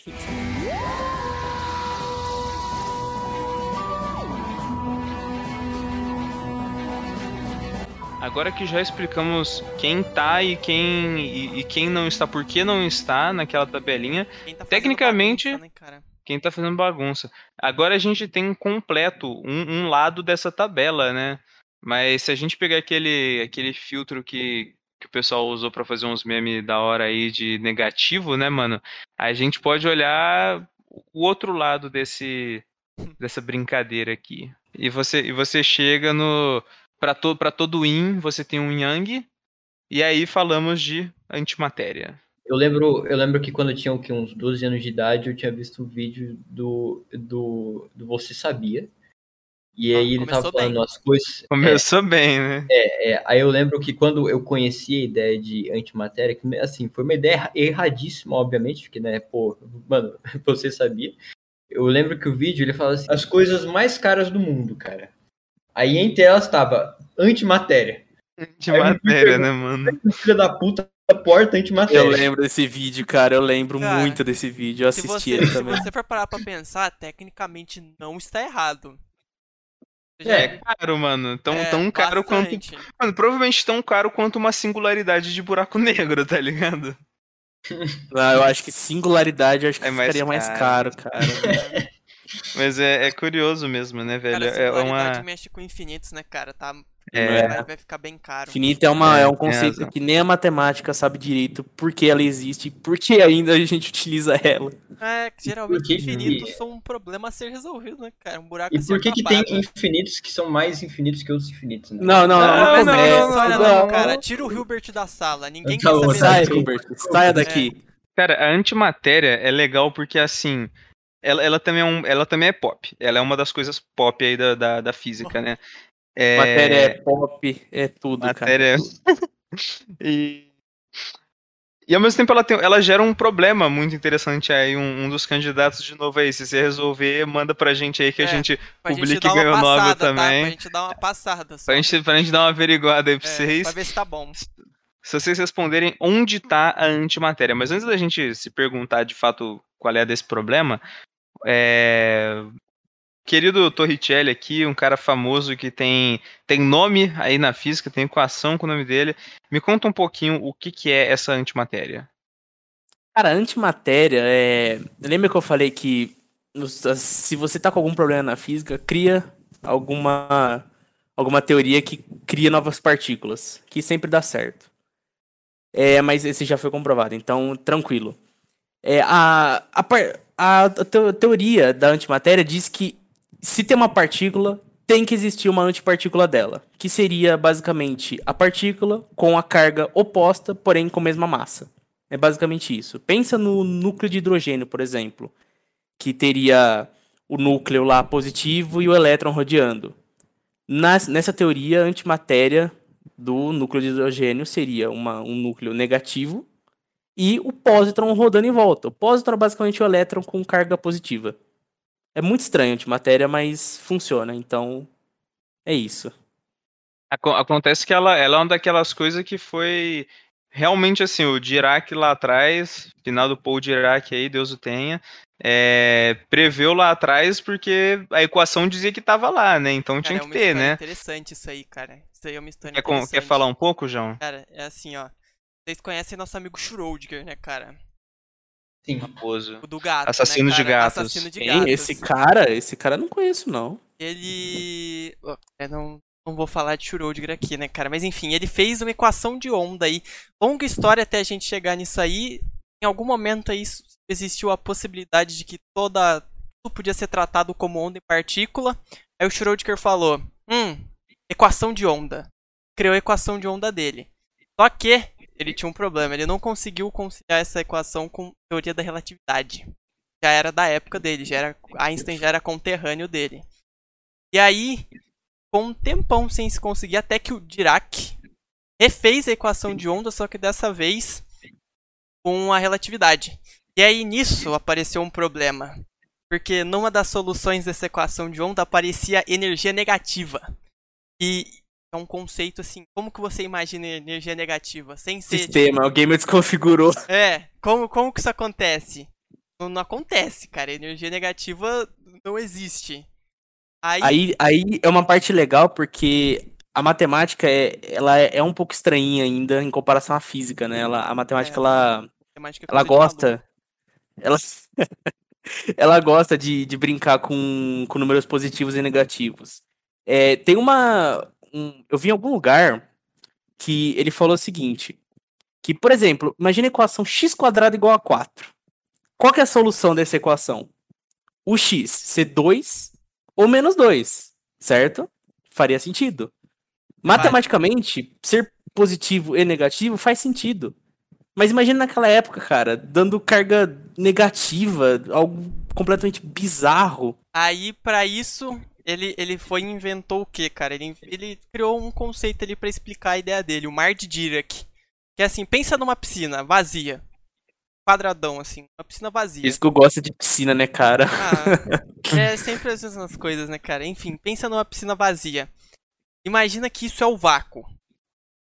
A, a partir desse, desse momento aí, diria que ele deixou de imaginar o vácuo como a ausência de qualquer coisa e ele encheu o vácuo de bolinhas, cara. Pensa assim, tipo, cheio de bolinhas até a piscina ficar vizinha, Uma assim, ó. piscina cheia de bolinha. Uma piscina de bolinhas. E essas bolinhas sendo elétrons, cara. Uma piscina de carga negativa de bolinhas. O que, é que acontece é que ele interpretou esse esses resultados negativos aí como uma bolinha saindo dessa piscina, tá ligado? A, a a piscina tá cheia, a bolinha sai. Fica um buraco, não fica? Nesse Hum. momento. É, é, é, cara, é, aí começa a ficar complicado e eu. Mas é tipo, essa bolinha que sai é o positron. Só que não, não, não se chegou a essa conclusão direto. Primeiro ele imaginou que fosse um próton. Só que Oppenheimer, né, cara, que tava encabeçando o projeto Manhattan, falou, não, cara, isso aí não pode ser, porque ele descreveu umas propriedades malucas lá e falou que essas, essa, esse par aí se aniquilava. Então se fosse um próton, não existiriam átomos. E aí, outra pessoa, que eu não vou lembrar quem, chegou e falou, ah, então é um- é um positron. Que é o, o elétron com carga positiva, a mesma massa, tal, tal. E aí depois, não lembro quando, mas alguns bons anos depois, foi detectado um positron. Provando que Isso, realmente... isso é legal ressaltar que a teoria do Dirac ela foi comprovada matematicamente antes É, de ela primeiro- ser comprovada fisicamente. Primeiro Isso é muito legal. apareceu com a ideia e depois foram É, provar normalmente ela. acontece bastante isso, né? Sim, mas esse foi tipo um dos primeiros casos, algo do tipo. Então por isso que ele é bem bem falado. é, com, com isso daí a gente consegue descobrir que o Dirac era louco. Era louco das ideias, era bilu-bilu. Ele. Porque tem uma frase. Tem uma frase dele que é magnífica, cara. Ele fala assim, ó. Gosto de brincar com equações apenas buscando relações matemáticas belas que talvez não tenham nenhum significado físico. Às vezes ela tem. Olha que louco, mano. Ele era biluteteia. Ele, ele, Matemática- ele acreditava que se a matemática não fosse bonita, não, não fazia sentido o que tá fazendo. Tinha que ser bonito a parada matemática. Cara, é, é um estilo de vida, tá É um ligado? estilo É de um vida. é um é estilo louco, de vida. cara. Matemática é comprovadamente tudo louco. Até porque a- essa equação, essa equação de Dirac, ela também ah, comprovou todas essas outras partículas assim que a gente citou até então e a antimatéria, né? Então o cara realmente era muito foda. Cara, mas eu, eu acho que, se eu não me engano, ele criou uma matemática nova pra conseguir fazer os trabalhos dele, tá? Newton 2, né, mano? Newton, Newton 2. Newton 2. É assim. É assim, cara. Quando, tu, quando a matemática tá dando problema, ou você tá fazendo errado, ou você pode ganhar um prêmio. Tá ligado? Você uma Exatamente. É- é matemática, simples né, assim. cara? Cara, eu Cara, gostaria de vocês- pensar que eu sempre vou ganhar um prêmio, né, mano? Mas infelizmente não é assim. Vai fundo, vai fundo. Vocês vocês já Cara. pararam pra pensar, cara, Hum. que na época do Newton, ele não tinha cálculo na faculdade? Que foi É. ele que criou cálculo, cara. Ele e o Ah, Leibniz. cara. Que louco. É, e aí, New- Newton, Newton não, não teve cálculo na faculdade? Eu tive. É. Toma, toma, Toma, Newton. né, cara? Mas, Toma. mas foda que Newton, hein? É, cara, essas são boas. é. Cara, Mas ó, eu vou puxar um saco aqui, rapidinho, pra, fi pra ficção científica, cara. Porque assim, é. Tem, tem, uma, tem uma, uma coisa aí que a gente gosta de viajar na física, que é fonte de energia, né? Porque, tipo assim, a gente tem um monte de coisa aqui, tipo, ok, isso aqui tem energia pra caramba. Como que a gente aproveita essa energia, né? A gente tem aí é, esfera de Dyson, a gente tem a esfera de Dyson para buraco negro, que eu não vou lembrar o nome, que você acelera uma partícula em volta de buraco negro para deixar ela muito energética, você usa energia. E inúmeras outras É, coisas. basicamente um colisor de. Basicamente um acelerador de partículas que a gente tem aqui no, em Campinas. Basicamente isso que um, que um buraco negro faria. É, tipo isso. E aí o que acontece? Tem uma coisa, uma propriedade interessante da antimatéria que quando ela colide com a matéria, e como o João mencionou mais cedo, elas se anulam, é, com- como, como mais cedo, retomando o bom velhinho Einstein, a matéria e energia são equivalentes, e se essa matéria e antimatéria se anularam, tem que ter surgido energia, a coisa não pode simplesmente sumir. E é uma quantidade de energia absurda. Para vocês terem uma noção, se você, tipo assim, se você reage, eu peguei, separei dados aqui, vamos aos dados. A reação Tem de 1 números? kg de anti é, tem, tem números. A relação de 1 kg de antimatéria com 1 kg de matéria produz algo em torno de 1,8 vezes. Vamos, vamos lá, 18 seguido de 16 zeros joules de, de, de energia, certo? Termos de 16 zeros, cara. É 16 coisa absurda, zeros. O, o número 1 bilhão tem 6 zeros. Coloca mais 10. E é coisa. E é Cara, bastante coisa, tá? Quando começa a é falar de bilhão, coisa. as pessoas já não conseguem muito diferenciar ali uma coisa da outra, cara. Exato. E aí, só para só pra ter um termo um- em termos de comparação, quando você queima 1 kg de petróleo, você gera 42 seguido de 6 zeros, ou seja, 42 milhões é, de joules.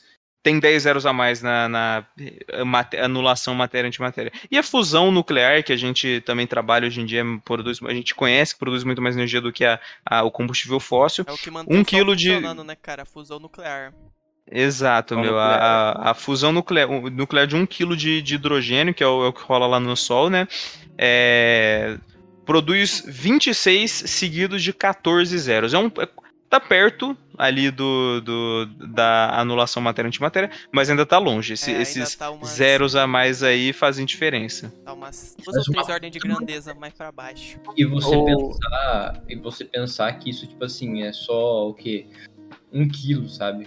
Cara, é tipo assim, tu enche o, o tanque do. Vamos imaginar que tu enche o tanque da- do teu carro com uns quilos ali de antimatéria, tá ligado?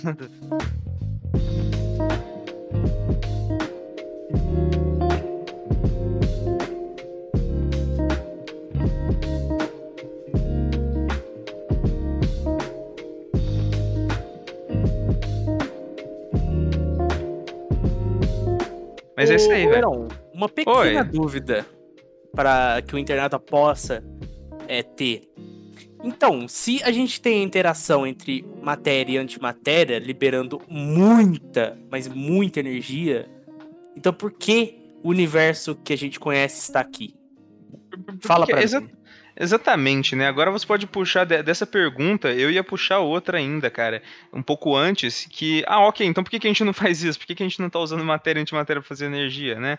É, E disso você pode pensar exatamente o que você falou, ok, mas a matéria e a antimatéria do universo, elas não iam estar se anulando? Como que funciona? Porque, segundo a teoria do Big Bang como a gente conhece, do- quando, quando o universo surgiu, quantidades iguais de matéria e antimatéria deviam ter nascido.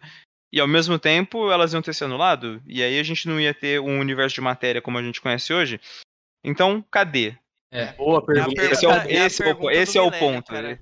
Pa- Pausa Cadê? dramática, essa é a pergunta. Cadê?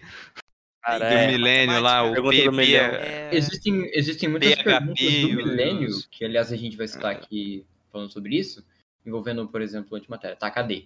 E outra coisa, tem muita.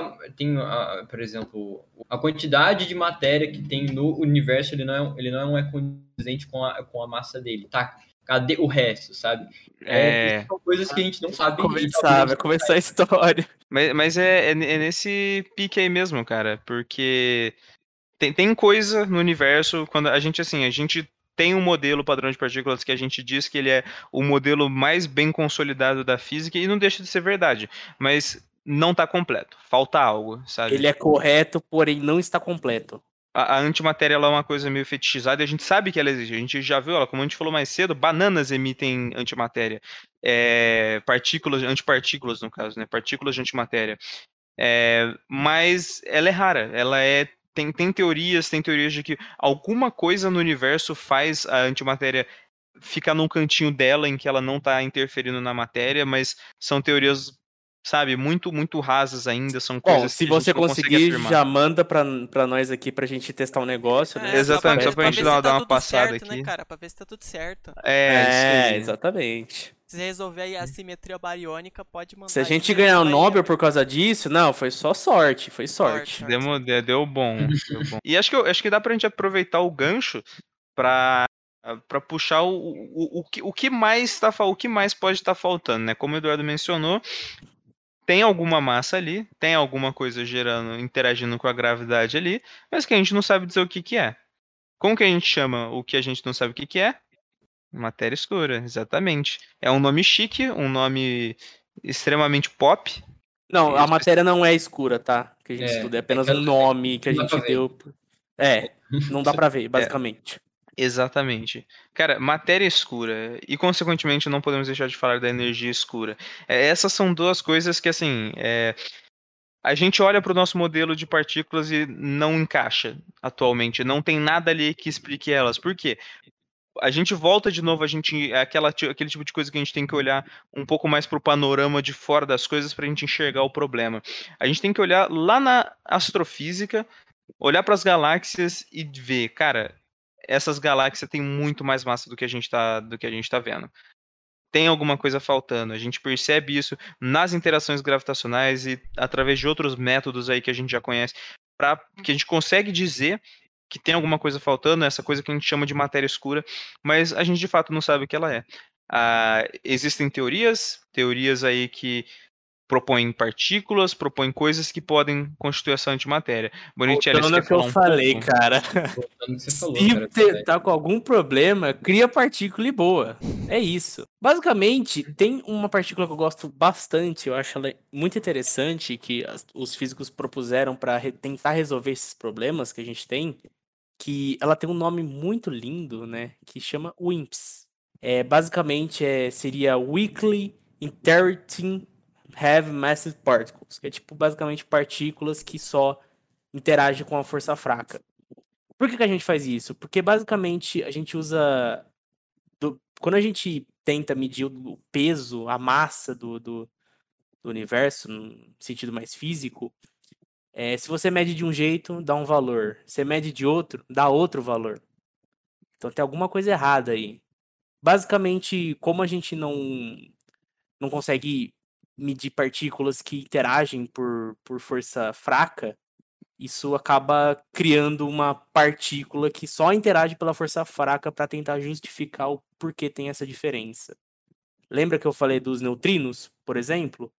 São bilhões e bilhões e bilhões de neutrinos avançando no seu corpo, violando os seus direitos.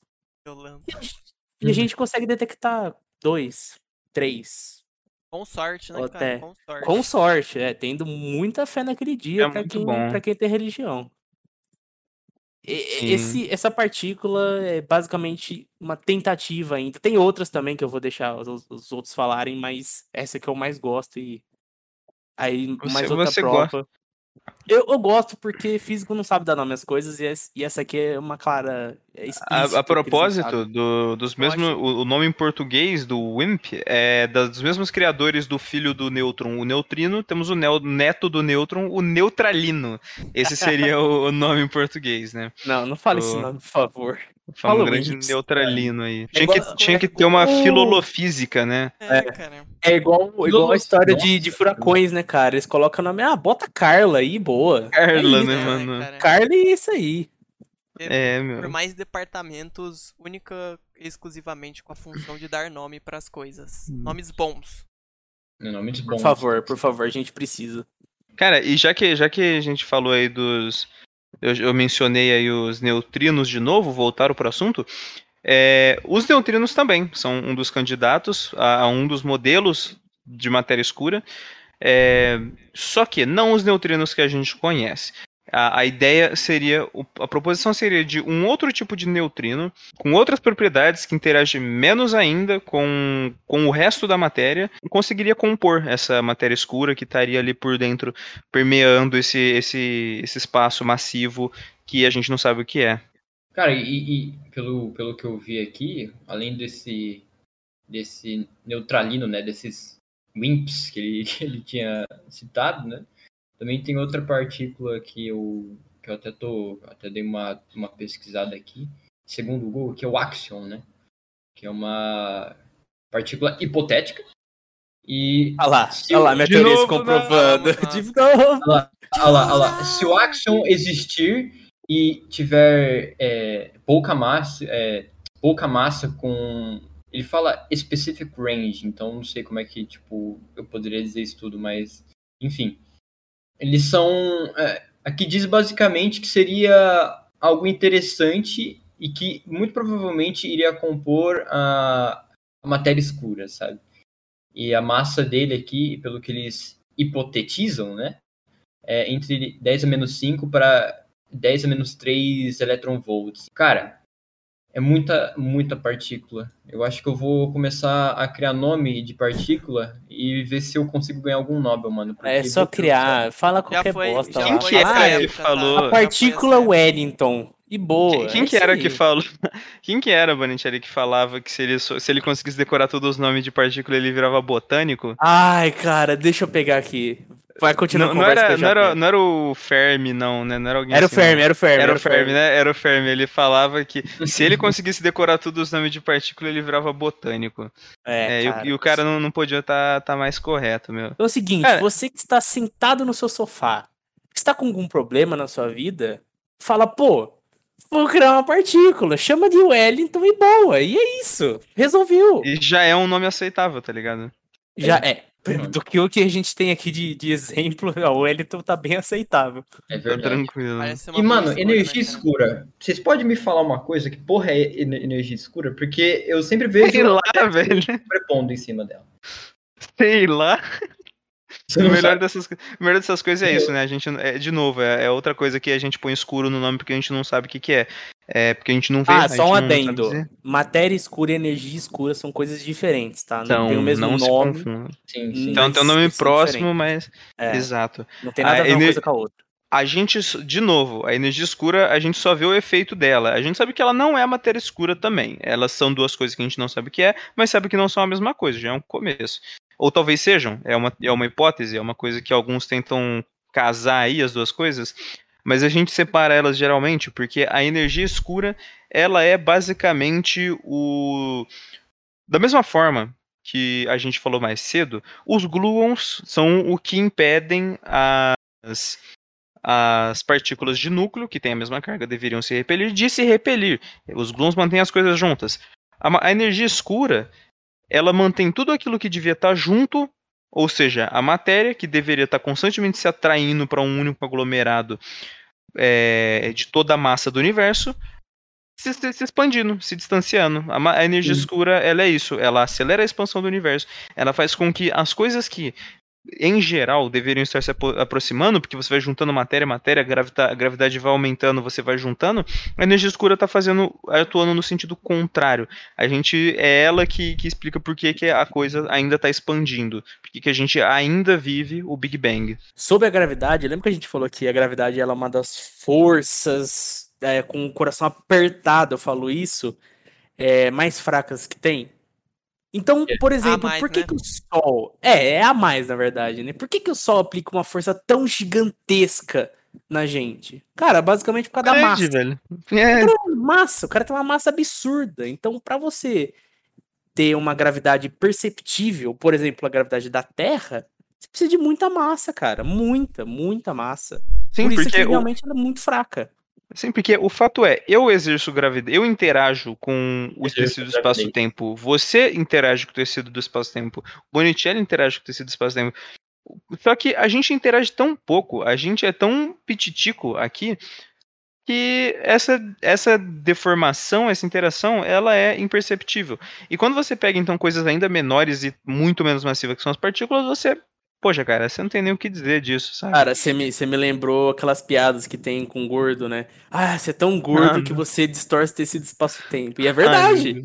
Ai, é verdade, cara. É verdade, mano. Todo mundo a um certo nível, né, velho? Exatamente. Inclusive mais tem massa, uma. Inclusive, eu não lembro que partícula que é, que pra gente, se a gente fosse tentar ver ela, a gente ia precisar de lentes tão grandes que elas iam virar um buraco negro.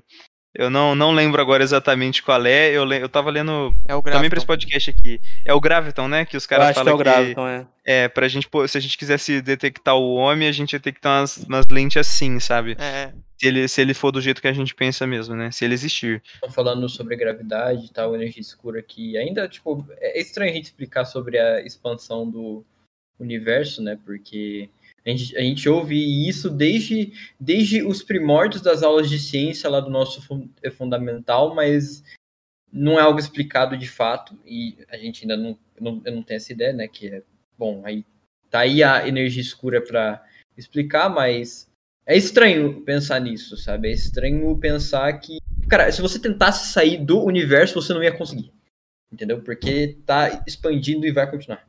Bom, o universo ele não é totalmente uniforme, né? Tem aglomerados aqui, aglomerados ali, babá. Se a gente tentasse sair de um aglomerado para o outro, não ia conseguir, porque o, a expansão do universo pela energia escura iria continuar, e obviamente continuar, ao ponto de que uh, mais adiante, assim, no futuro, vai chegar num ponto que o nosso aglomerado ia ficar sozinho, tá ligado?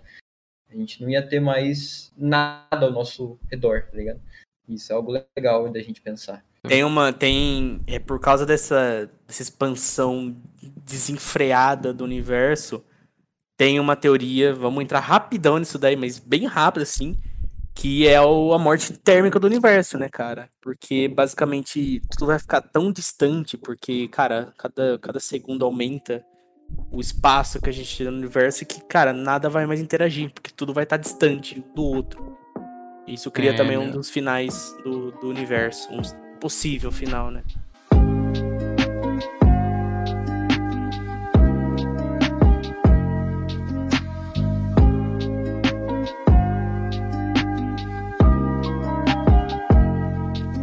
Olha, parece que o universo tá, tá, tá completo, ou não. É...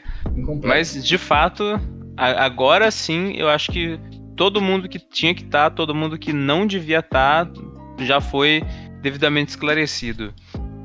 Mas, e se a gente olhar um pouco mais fundo?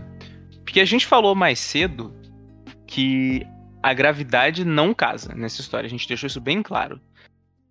Mas tem gente que continua tentando fazer casar, né? A gente viu que o Graviton foi fim de carreira, cara. Não fecha matematicamente, não fecha fisicamente, não Será? dá pra ver. Será? Será? Será? Uma dúvida aí, uma dúvida. Uma dúvida, meu. Como o Bonicelli disse, quando você não. Da mesma forma que a gente cria partícula para quando uma coisa está errada, quando uma coisa está errada, a gente também cria teorias. E, e uma das teorias é. Cara, esquece esse papo de que as partículas são bolinhas, de que elas são pontinhos adimensionais. A gente não tem como vê-las de qualquer jeito, a gente não tem como dizer, né? Então, vamos dizer que elas são linhas. Um, um objeto um pouquinho mais complexo do que, do que um ponto. E, é... e se a gente pode tratá-la como uma eu linha? tô, eu tô sabendo onde você quer chegar, Tá cara. sabendo onde eu quero chegar? Vai ter se- cara. se eu digo que algo é uma linha, por que, que eu não digo de uma vez, faço uma analogia, eu digo que esse algo é uma corda? Hum, Hum. Vai ter briga na sala, hein, cara. Teoria das cordas e supercordas. O João eu sei que não é muito fã da teoria Cara, das cordas, o cara não curte. O Eduardo não sei qual o posicionamento dele com a teoria das cordas. Cara, eu, eu estou a pensar. Me convençam do contrário, é isso que eu tenho a dizer. Ah, Cara, basicamente porque a matemática dessa desgraça aí é engraçado e um- é engraçado. peculiar. Eu tinha Cara- ouvido sobre isso, então é, acho que eu sou contra também, só porque. Ah, Tá ligado? V- v- mas vamos falar dela, vamos falar eu dela, só vai. tô aqui vendo o círculo pegar fogo. Eu sou do que fica no muro ali. A teoria das cordas, para a gente esclarecer qual é a dessa teoria, ela diz o seguinte: ela diz que aquelas partículas todas que a gente estava diferenciando antes, de todo aquele modelo padrão, elas são diferenciadas entre si como cordas que vibram a uma faixa, a uma frequência diferente de um jeito diferente. É, se você quer um quark, um quark up, você vai ter uma, uma corda vibrando de uma forma. Se você quer um elétron, você vai ter outra corda vibrando de outra maneira. É, e, to- e aí todas essa, essa menor porção do universo seriam essas cordas vibrando em, em frequências é, dispa- díspares entre si, diferentes entre si. É, mas onde que vem o problema? Como no que a gente conhece hoje em dia, até que se prove o contrário, nosso universo tem quatro dimensões: três espaciais, uma dimensão temporal. Para que essa teoria seja matematicamente satisfatória, é, essas cordas que a gente mencionou têm que ser capazes de vibrar ao todo em 10 dimensões espaciais. Que a gente ainda não achou. Eu não, eu, eu não conheço nada que tenha mais de três lados. E. O mais engraçado é que no começo dessa teoria a gente tinha que ter mais de, se eu não me engano, 20 e poucas dimensões. É, eles conseguiram cortar um pouco de coisa e chegou em 10. Verdade, verdade. Eu, Então, tem, tem a teoria das cordas, que seria o começo de tudo, e depois tem a teoria das supercordas, que aí seriam as 10 dimensões mais uma de tempo. Então, totalizando 11, né? Ainda já é bastante. É, vamos usar uma analogia rapidão para tentar entender como assim 10 dimensões. Se eu sou- estou aqui, estou na Terra, estou no universo eu consigo apenas perceber três. Pensa o seguinte, pense que você é uma formiga. E você quer subir em um graveto. Para você, o que você pode fazer nesse graveto? Ir para frente, para trás, pro lado, pro outro, dar a volta. Então você tem várias dimensões num, num simples graveto. Mas para um ser humano, por exemplo, só tem para frente e para trás, né? Se você seguir nessa perspectiva. E é isso que, que significa essas 10 dimensões. Elas não são é, umas dimensões macroscópicas, ma- mas sim microscópicas. Seriam, seriam dimensões que elas, elas são tão pequenas que, para o mundo macroscópico, elas são imperceptíveis, elas são é, in- intocáveis, de fato, sabe? É, e elas só interessariam realmente para esse mundo subatômico aí, cara. O engraçado é E- falar que a teoria das cordas, ela surgiu por causa que usaram é, uma analogia de cordas unidimensionais para tentar explicar as forças nucleares. Ela surgiu por causa de uma analogia. Apenas isso. até entendo existir essa teoria, porque, porque pelo menos eu, eu sei que existe uma. Por exemplo, na, na relatividade, a gente não vai usar o- a geometria que é o, o, o- espaço que a gente conhece para explicar algumas coisas envolvendo a relatividade de Einstein. A gente tem que ir para um, algo um pouco mais geral, sabe? E às vezes, quando a gente quer falar sobre 20, não, no caso 11 dimensões, né? talvez eles, assim, matematicamente, a gente teria que, tipo, ir para um espaço matemático mais geral ainda, tá ligado? Eu sei que existem alguns que são, mas eu não sei quantas, quantas dimensões eles têm, não sei quais são as propriedades, mas é, eu acho que seria algo muito complicado, mano. Não tenho a menor ideia como é que. Lembra que eu falei que se você tá com problemas, cria novas partículas. Apenas isso. Foi o que também que aconteceu na teoria das cordas. Lembra que a gente falou que na teoria das cordas inicial você teria, pô, 20 e tantas, sei lá, até acho que até mais, se eu não me engano, dimensões, depois reduziu para 11.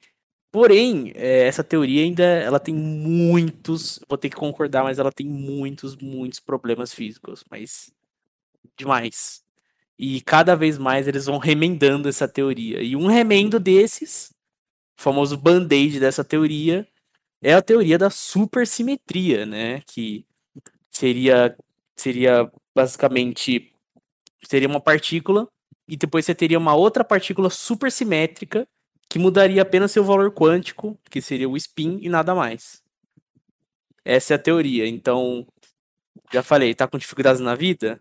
Cria partículas, apenas isso que já resolve. Eu não, eu não, eu não entendi direito. O que que isso mudaria? O porquê que teria que incrementar nessa, nessa supersimetria? Para ter mais? Porque, então, é porque a teoria das cordas ela só consegue descrever bósons. Basicamente isso. E a supersimetria, ela seria basicamente uma relação entre os bósons e os férmions. Então, cada bóson vai ter um férmion correspondente, cujo Hum. spin vai di- diferir em meia unidade. Lembra que eu falei do número quântico, que é o spin, e vice-versa. Então, essa teoria foi tentar jun- juntar para descrever os férmions também. Ah, tá, isso aqui. Nossa, um puta de um, de um remendo mesmo.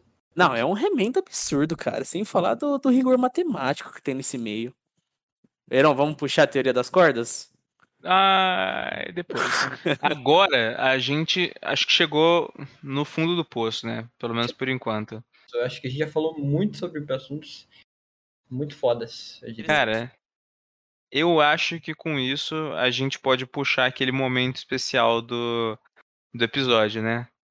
O Ações mo- mo- momento que eu não avisei o Bonicelli, porque eu queria Ah. pegar ele de surpresa. Hum, Bom, Cara, relações culturais, eu, eu posso iniciar? por favor. Tá. vai na sua. Então, seguinte, o que, que eu vou recomendar dessa vez? Acho que a coisa que eu, que eu, que eu posso recomendar re- recentemente é joguem Elder Ring. Sim, com certeza. O jogo concorda comigo, então. Privilegiado, mano. Jogou Elden Ring, privilegiado. Privilégio, privilégio. E outra coisa, ó, então, além do fato de você consumir Elder Ring, né, que é um novo RPG Dark. Souls aí, mano, nós temos, eu, eu queria recomendar também um vídeo, cara, muito legal, no caso, um canal chamado Aleph Zero, A-L-P-H Zero, né, que é um canal que fala sobre matemática, ele fala sobre algumas, assim, ele dá uma uma passada de pano muito boa, assim. Claro, ele fala sobre coisas um pouco mais voltadas pro, pro universo universitário. Então, você tá no seu ensino médio, talvez você não entenda algumas coisas, mas é legal, porque ele faz uns esquemas muito, muito bons, envolvendo explicações tipo de integral, derivada, derivada parcial, blá, blá, blá, e ele faz perguntas legais para se explicar esses tópicos, sabe? Que são tópicos mais chatos. Mas se você tem esse interesse envolvendo matemática, eu acho legal. E tem um vídeo exclusivo dele que fala sobre topologia, que eu que é um, acho que é um dos vídeos mais assistidos dele, que é muito legal. E você, Aaron, o que, você tem a dizer? Cara, eu vou recomendar um, um vídeo bacana aí do Kurzgesagt, mano, que ele explica, é, ele faz várias e várias analogias, vai fazendo várias comparações para explicar o quão pequeno um átomo é. É um vídeo curtinho, ele tem uns 4 minutos, chama literalmente How, how Small is an Atom? Quão, quão, quão pequeno é um átomo? Spoiler. É, spoiler, muito pequeno. Spoiler alert, É, hein, família. E, e é um vídeo bacana, cara. O Chris Gazette tem esses vídeos bacana, velho. E eu posso recomendar também, velho, Hans Zimmer. Hans Zimmer, músico, compositor, o cara Lindo, assim. É, faz as trilhas sonoras mais pica do, do, da- do século aí, tranquilamente. É, Interestelar, Inception, Duna, muita coisa da, da DC aí, se tu curte a trilha Cara, sonora. cara, é falando dele, do Hans Zimmer, me lembra que eu, eu, eu pegava a playlist dele de, de Interestelar e começava a estudar EDOs, mano. Não, mas é isso- esse é o objetivo, cara. Pra quem não E- sabe, EDOs são equações diferenciais. Pesquisa aí depois que. tá. Ordinárias. E você, Torricelli, Thiago, Bonicelli? Olha, eu vou ser um pouco bruto aqui, porque eu tô com uma pilha de livros aqui Ele que eu trouxe usei. a carga cultural do negócio. Car cultural ainda tem mais um, um bônus. Cara, pra, pra, pra vocês lerem, é, pra todo mundo, até pra vocês, quem não leu. Eu recomendo, cara, tem um livro muito incrível do Hawking. Apesar de todos os livros serem incríveis, mas tem um específico que eu amo, que se chama Breve Respostas para Grandes Questões. Grandes Questões. Que é um livro basicamente pra dar um tapa na sua cara e mandar, irmão, você vive nessa, nessa podridão aqui de mundo. É outro livro que eu usei também para fazer para é, para ir nesse podcast aqui maravilhoso foi o 50 ideias de física quântica. Para completar esse, esse essa jornada de 50 ideias, cara, eu tenho um- uma paixão por dois em específicos, que seria 50 ideias de astronomia e 50 ideias de matemática. Esse livro aqui de matemática me auxiliou muito enquanto eu estava ainda no curso de matemática, tá? Ele ele é denso, mas é muito legal. E para pessoas universitárias, o que eu recomendaria era cálculo em quadrinhos, tá? Para quem tem muita dificuldade em aprender cálculo de maneira é, de maneira prática e precisa de algo mais visual, recomendo muito. E também álgebra em quadrinhos, que segue na mesma premissa do cálculo em quadrinhos. E para finalizar livros, eu recomendo Alice no País do Quantum. Enfim, acho que é isso. Acho que esse é o nosso podcast de hoje, né? Vai demorar ainda para ser postado, mas eu gostei do nosso resultado. O que, que vocês acharam? Cara, show. Eu, eu acho que é... o ano promete, cara. Se a gente conseguir fazer as coisas com mais frequência. 2022 é Acho que a gente ano. consegue, sim. É o ano, mano. Mas, Bonicelli, agradecidíssimo pela participação, cara. Tu, tu, vou vou falar, tancou, velho. Tancou muito o bagulho. Não, não, não dá pra mentir, velho. Carregou a partida. Carregou mesmo. Ah, cara, eu, eu. Na verdade, eu vou ter que admitir, fui eu que me convidei pra cá. Ah, mas o cara. o gentilmente aceitou, né? Mas, cara, eu gostei também do resultado. Achei, achei bem interessante. Espero que as pessoas tenham entendido algumas, pelo menos o básico desse, desses temas aí que às vezes parecem dar medo nas pessoas, mas como indo com calma a gente consegue entender. Ali- Aliás, afinal, nossa intenção aqui é, tipo, sei lá, tá, tentar dar uma mastigada na, no que é ciência, no que é esses assuntos mais complexos, para deixar, transformar em entretenimento também, transformar em algo mais palatável. Por Eu- causa de entretenimento que eu entrei em física, por causa de vídeos de ciências que, que são bem introdutórias. É, eu acho muito legal esse conceito. Eu acho que todo mundo, né? É, é tipo os paleontólogos que vieram de Jurassic Park. E aí tem físicos É, um salve pro Vitor aí. verdade, que é verdade. vídeos de física ou de filmes envolvendo. É, é sempre assim. Sempre assim. É, meu. Mas foi um assunto legal. Eu espero que vocês tenham pelo menos compreendido. E, bom, acho que a minha dica final, assim, é: não entendeu? Volta. Volta esse podcast e ouve de novo. É tipo ler tudo de novo. Que aí você pode entender um pouco mais sobre a questão de física de partículas, que é um assunto difícil, envolvendo é, muitas coisas, muitos conceitos. E olha que a gente nem abordou a parte matemática, né? A gente só falou sobre conceitos. Não temos bagagem ainda, É, mas bagagem, né? futuramente talvez. É, espero que vocês tenham gostado. Qualquer coisa, mano, recomenda para seus seus parentes aí, para seus amigos, etc, que vai ser algo muito importante pra gente. Voltamos, então, por favor, né, ah, ajudem a gente a com um comentário, like, etc, que motiva, sabe? Motiva muita gente. E é isso. Fiquem bem aí. Até a próxima.